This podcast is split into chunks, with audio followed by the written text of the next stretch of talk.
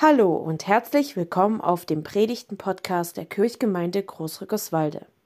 Zum Gottesdienst am 21. Januar in Großrückerswalde zur regionalen Predigtreihe besuchte uns Angela Modes aus Marienberg. Falls Sie beim Hören der Predigt oder bei Fragen im Allgemeinen uns gerne anschreiben möchten, dann folgen Sie einfach dem Link zu unserer Webseite.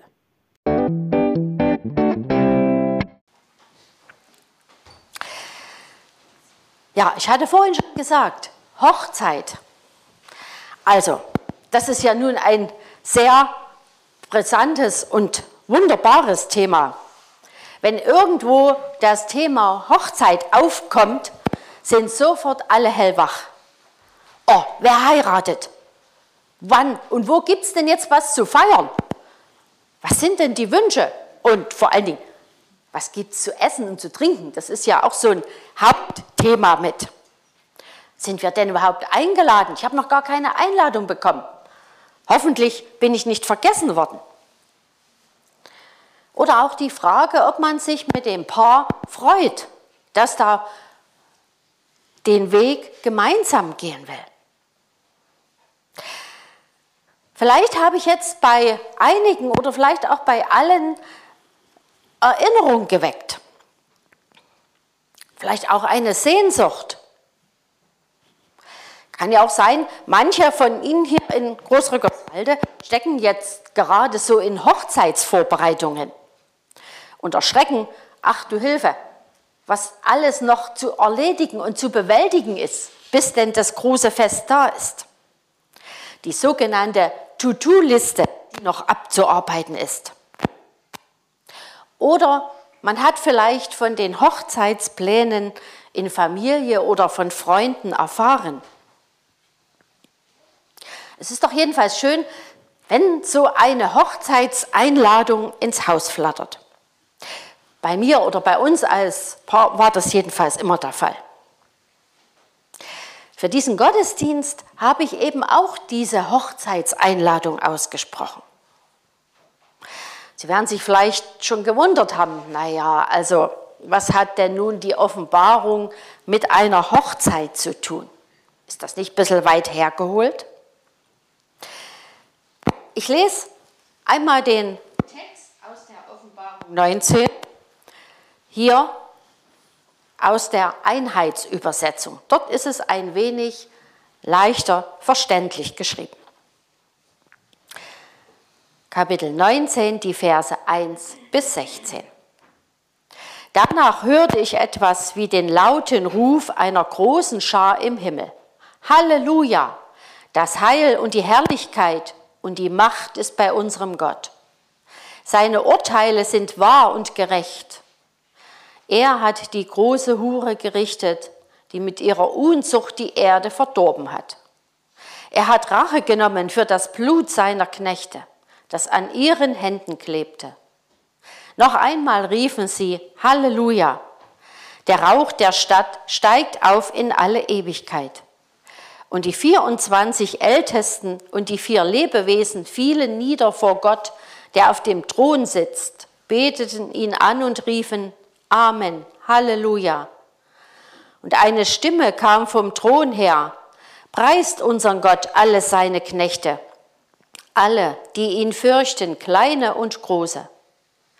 Da hörte ich etwas wie den Ruf einer großen Schar und wie das Rauschen gewaltiger Wassermassen und wie das Rollen mächtiger Donner. Halleluja! Denn König geworden ist der Herr, unser Gott, der Herrscher über die ganze Schöpfung.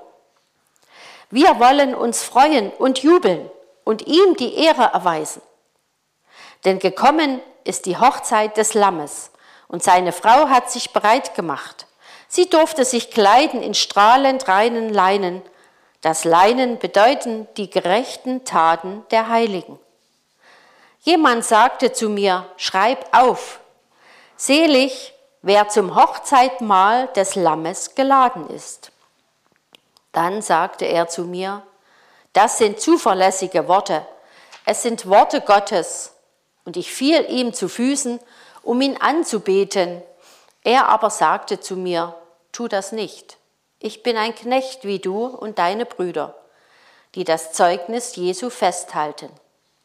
Gott bete an.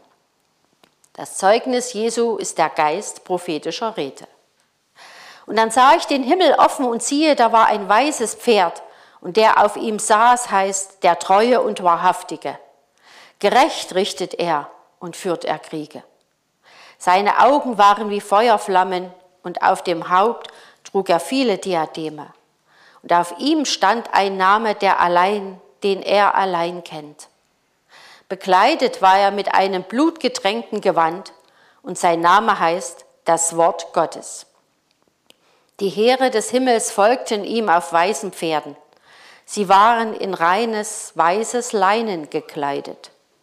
Aus seinem Mund kam ein scharfes Schwert. Mit ihm wird er die Völker schlagen. Und er herrscht über sie mit seinem Zepter und er tritt die Kelter des Weines, des rächenden Zornes Gottes, des Herrschers über die ganze Schöpfung. Auf seinem Gewand und auf seiner Hüfte trägt er den Namen König der König, Könige und Herr der Herren. Soweit dieser lange Text. Also ist es wirklich eine Einladung zu einer Hochzeit? Klingt es hier nicht viel mehr nach Rache, nach Verderben, nach Krieg oder Gericht? Das letzte Buch der Bibel, die Offenbarung. Und ich habe schon ganz oft gehört, oh, die Offenbarung, ein heißes Eisen. Da wird nur von Gericht gesprochen.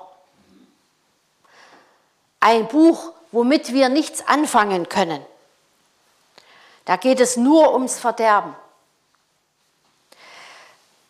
Jein. Natürlich kommen hier in diesen Versen und auch in den anderen Kapiteln immer wieder Worte über das Gericht vor. Die Offenbarung ist ein apokalyptisches Buch, ein Buch voller Sehnsucht, deren Inhalt von zwei Seiten gekennzeichnet ist. Da ist auf der einen Seite nämlich die gegenwärtige Zeit.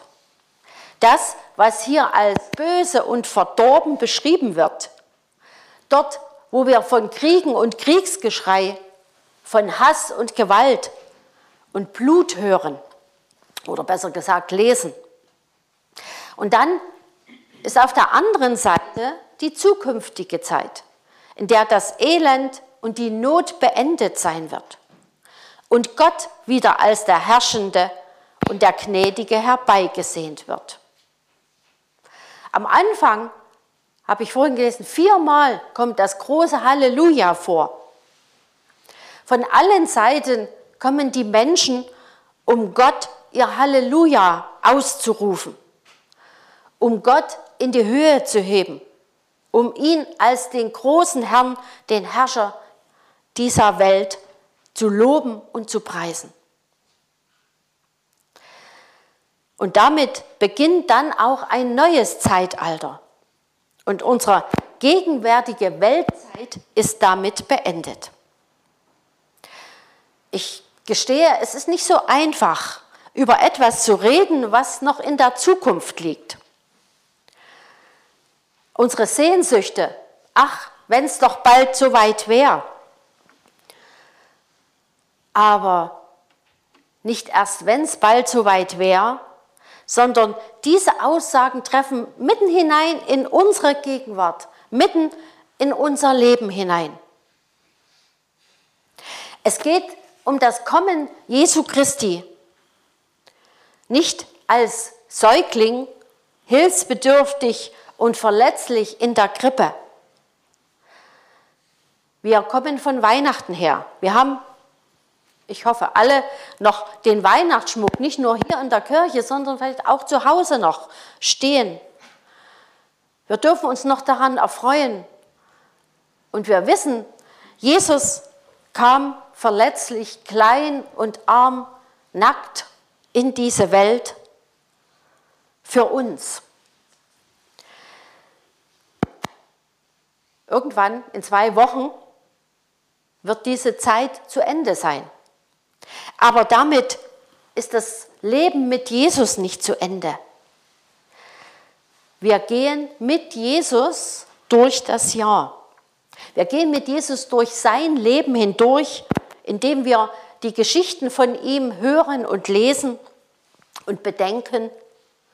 Und Jesus, er geht mit uns durch unser Jahr, durch unser Leben hindurch. Und da sind wir genau mittendrin in den Problemen, in den Nöten, in den Sorgen unserer Zeit.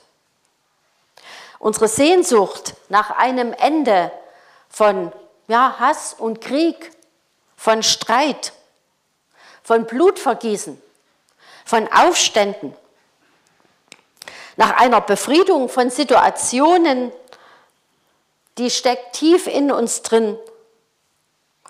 Und ich bin überzeugt, jeder von uns, so wie, wir hier sitzen, hat schon einmal, wenn schon nicht laut, aber in seinem Inneren gedacht, ach, was soll daraus noch werden?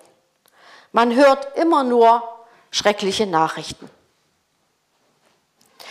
Wenn wir uns umschauen in unserem Land und auch in Europa, da ist diese Sehnsucht nach Veränderung, nach etwas Neuem. Wir merken natürlich, dass es nicht immer mit friedlichen Mitteln ist. Es ist aktuell, dass die Menschen auf die Straße gehen und nicht nur mit Kerzen demonstrieren, wie 89. Nein, da werden andere Mittel genommen. Und der Ruf nach Gewalt wird immer stärker. Und wir, was macht das mit uns? Macht es uns nicht wirklich Angst? Rebellion, ist das die Rebellion einer ganzen Generation? Hat Gott das in seinem Heilsplan mit eingearbeitet, mit eingeplant und vorhergesagt? Ist es das, was hier steht von Rache und Blut? Was sagt Gott dazu? Auch zu den teils aggressiven Rebellionen, die unter uns vorherrschen. Steht nicht eigentlich sein Wort vom Frieden über allem? Wie rebell, rebellisch oder wie aggressiv dürfen wir sein, wenn es um Sehnsucht oder um die Forderung nach Veränderung oder nach Neuem geht? Ich habe dabei mal ein wenig im Neuen Testament geblättert. Auch im Matthäusevangelium ist von Kriegen und Kriegsgeschrei, von Nöten, die über die Menschen kommen werden, die Rede. Also es ist nichts Neues. Es ist vorhergesagt. Kommt die Frage auf, liefert Gott uns diesem Szenario wirklich aus?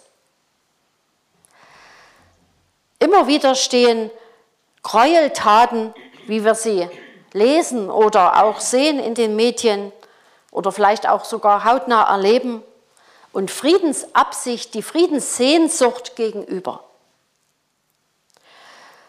Ähm, naja, und dann Hochzeit, die Einladung, die ich vorhin am Anfang ausgesprochen hatte. Das ist doch genau das Gegenteil. Da ist doch Hochzeit. Da wird doch von gegenseitiger Akzeptanz, von einem fröhlichen Miteinander der Gäste und das, die festliche Stimmung, die Freude über das Brautpaar, all das beherrscht doch bei einer Hochzeit die Situation. Aber die Hochzeit, von der hier die Rede ist, ja, die dauert noch ein wenig. Bevor sie stattfinden kann, wird ihm gesagt, dass es auf dieser Erde Unrecht, Lüge und Ungerechtigkeiten gibt. Aber das wird nicht zur Schau getragen, sondern genau das wird angeprangert und verurteilt. Macht und Herrlichkeit gehört Gott allein. Aber diese Macht und diese Herrlichkeit, die haben Menschen an sich gezogen. Schon von Anfang an der Bibel haben Menschen sein wollen wie Gott. Und damit ist nicht Gott im Mittelpunkt geblieben, sondern an den Rand gedrückt worden. Und alles, was sich eben gegen Gott richtet, wird hier in diesem Text mit dem krassen Wort Hure bezeichnet. Schon starker Tobak, ne? Und dazu noch in Verbindung mit einer Hochzeit. Aber was hier mit Hure bezeichnet wird, ist eine klare Linie, denn es geht um die Regeln Gottes, um die Gesetze Gottes und auch die Ehrfurcht vor Gott selbst. Dort, wo Menschen Macht und Herrlichkeit auf sich beziehen und an sich reißen, endet das im Chaos. Das menschliche Machtgehabe schreit nach mehr. Ich will immer mehr, wir wollen immer mehr. Und endet fast immer in Willkür und Unterdrückung. Deshalb dieser harte Begriff Hure, dem Unheil und Macht zu Kopf gestiegen sind und dem der Schöpfer der Welt gleichgültig geworden ist. Wie oft beklagen wir diesen Zustand, eben weil wir es nicht mehr ertragen können und unsere Sehnsucht nach Heil, nach Beendigung, die wird immer stärker und immer größer. Johannes wird ein Blick in die Zukunft gewährt, ein Blick in das Ende aller, allen Krieges, allen Unheils. Er sieht schon, was wir hier erst herbeisehnen. Er sieht den Jubel im Himmel. Halleluja, die Macht unserem Gott. Die 24 Ältesten und die vier Lebewesen fielen nieder vor Gott, der auf dem Thron sitzt, beteten ihn an und riefen, Amen, Halleluja. Preist unseren Gott alle seine Knechte und alle, die ihn fürchten, kleine und große. Und dann kommt noch zweimal, Halleluja, Gott, denn König geworden ist der Herr unser Gott, der Herrscher über die ganze Schöpfung. Wir wollen uns freuen und jubeln. Dieses Halleluja bricht sich Bahn heraus aus aller Not.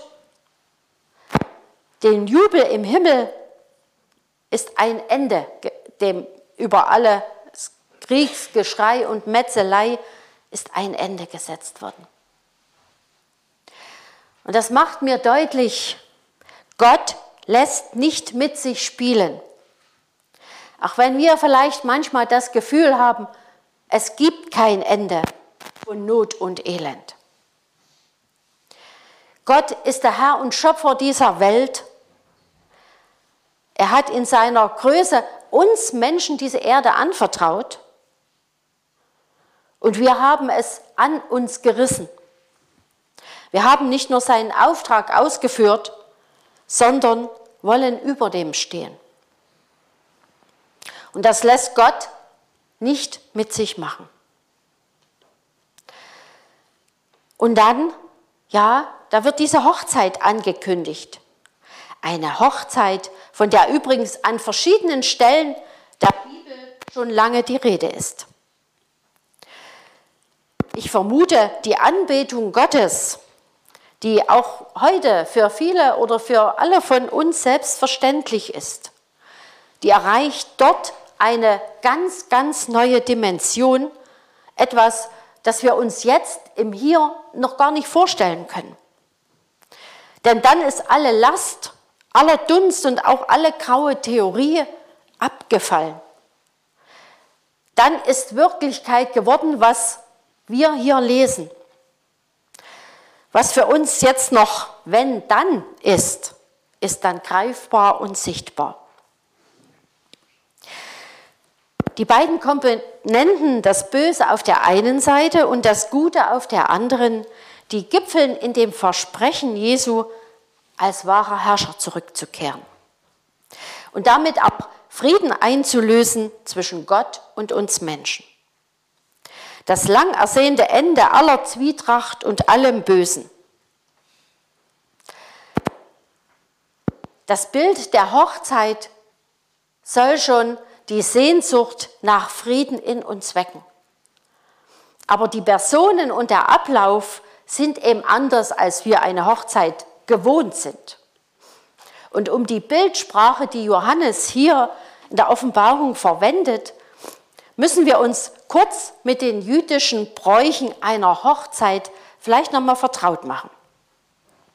Da zieht der Bräutigam zum Haus der Braut, die sich dort wunderschön herausgeputzt hat. Und sie wartet dort in ihrem Haus, in ihrem Elternhaus, noch auf ihren Bräutigam. Sie sind sich versprochen seit ihrer Verlobung, was damals so viel war wie das Eheversprechen.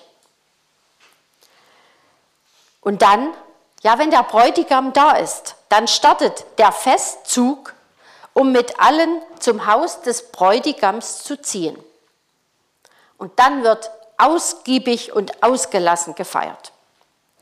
Die ganze Hochzeitsgesellschaft ist einbezogen. Aber dann ist auch geschlossene Gesellschaft. Das heißt, wer keine Einladung zur Hochzeit bekommen hat oder wer es verpasst hat, der darf nicht mal kurz sperrguschen, wie man bei uns so schön sagt. Der darf nicht mal kurz schauen. Vorbei ist es dann für die, die noch draußen stehen. Das Bild der Hochzeit hat Jesus übrigens selbst gebraucht, als er von sich als Bräutigam sprach. Sollen die Hochzeitsgäste fasten, solange der Bräutigam bei ihnen ist? Während nämlich der Bräutigam bei ihnen ist, können sie nicht fasten. Aber es wird eine Zeit kommen, da wird ihnen der Bräutigam weggenommen. Von da an werden sie fasten bis der Bräutigam wieder da ist.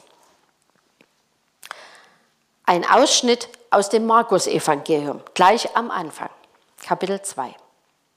Oder wir kennen sicher das Gleichnis von den zehn Brautjungfern, die auf den Bräutigam warten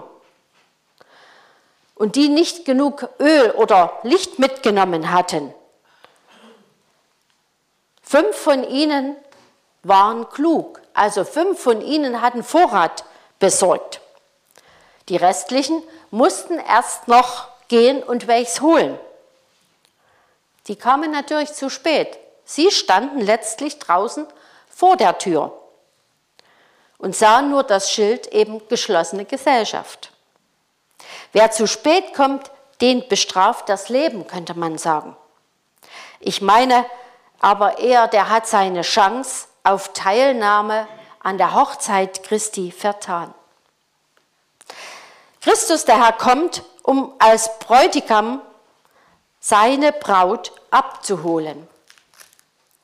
Wer ist die Braut? Wie ein Bräutigam Freude an seiner Braut hat, so freut sich dein Gott an dir. So lesen wir es schon im Alten Testament bei Jesaja. Das neue Jerusalem kommt uns da vielleicht in den Sinn, aber nicht allein. Seit Jesu Tod am Kreuz und seine Auferstehung gilt die Einladung zur Hochzeit nämlich auch uns, wie Paulus es im Römerbrief formuliert. Ihr seid, meine Geschwister, durch den Tod von Christus für das Gesetz gestorben. Ihr gehört jetzt einem anderen, der vom Tod auferweckt wurde. Darum kann unser Leben jetzt für Gott Frucht bringen. Wir sind hineingenommen in diese Hochzeit. Das, was aber hier mit, im Vers 13 mit Roh und Gewalt beschrieben wird, das ist am Kreuz geschehen. Dort herrschte Rohheit, Blut und Gewalt aber auch das Zerreißen der alten Gesetzmäßigkeit und dem Neuanfang der, durch die Versöhnung mit Christus und seinem Blut. Das ist am Karfreitag geschehen. Das ist schon passiert. Und wir, wir dürfen dabei sein. Aber wir müssen noch warten, denn das andere dauert noch ein wenig, die Hochzeit. Aber die Einladung dazu, die haben wir längst erhalten. Und bei mir drängt sich natürlich die Frage auf, was wäre das jetzt für eine Begegnung, wenn Jesus plötzlich käme, ja vielleicht auch hier durch die Tür, Tür der Kirche zu uns herein? Würde dann unser Flehen, unser Bitten um ein Ende aller Not Wahrheit werden? Sind wir wirklich darauf eingestellt, auch wenn wir immer wieder um Ende aller Not flehen? Sind wir darauf eingestellt, wenn Jesus jetzt käme, dass das Ende wirklich passiert? Würden dann aber auch all unsere Lieben, unsere Familie, unsere Freunde, alle, die uns am Herzen liegen, würden die dabei sein bei der Hochzeit? Oder kann es sein, dass uns so ein Gedanke, wenn ich ihn jetzt ausgesprochen habe, plötzlich Angst macht? Angst, weil wir merken, es gibt Menschen um uns herum, die uns am Herzen liegen, aber die womöglich nicht dabei sind. Was können wir denn noch tun, um den Menschen um uns herum die Aussicht auf ein Leben in Freude und ohne Last wirklich schmackhaft zu machen? Wir können von Gottes Einladung erzählen, was wir sicher auch schon machen. Aber wir dürfen auch nicht verschweigen, was es bedeutet, wenn dieses Angebot missachtet wird. Was hat es für Folgen für uns? Wenn ich mich aber zuerst von Gottes Liebe füllen lasse, so wird es viel sein, dass es für den noch reicht, dem ich in meinem Alltag begegne. Wie war das doch mit der Jahreslosung für dieses Jahr? Alles, was ihr tut, geschehe in Liebe eine kurze Jahreslosung, aber wie das so ist, die auch ganz oft schnell wieder in Vergessenheit gerät. Aber gerade im Kampf gegen das Böse sollten wir diese Worte einsetzen und nicht Schwert, Zepter und das Zertreten mit dem Stiefel, wie es am Ende im Vers 16 heißt. Das letzte Gericht gehört Gott und nicht uns.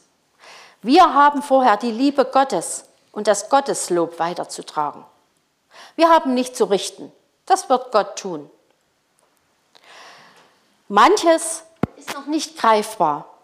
Und wir stehen in der Welt voller Anfechtungen und vielleicht auch Verlockungen, denen wir ausgesetzt sind.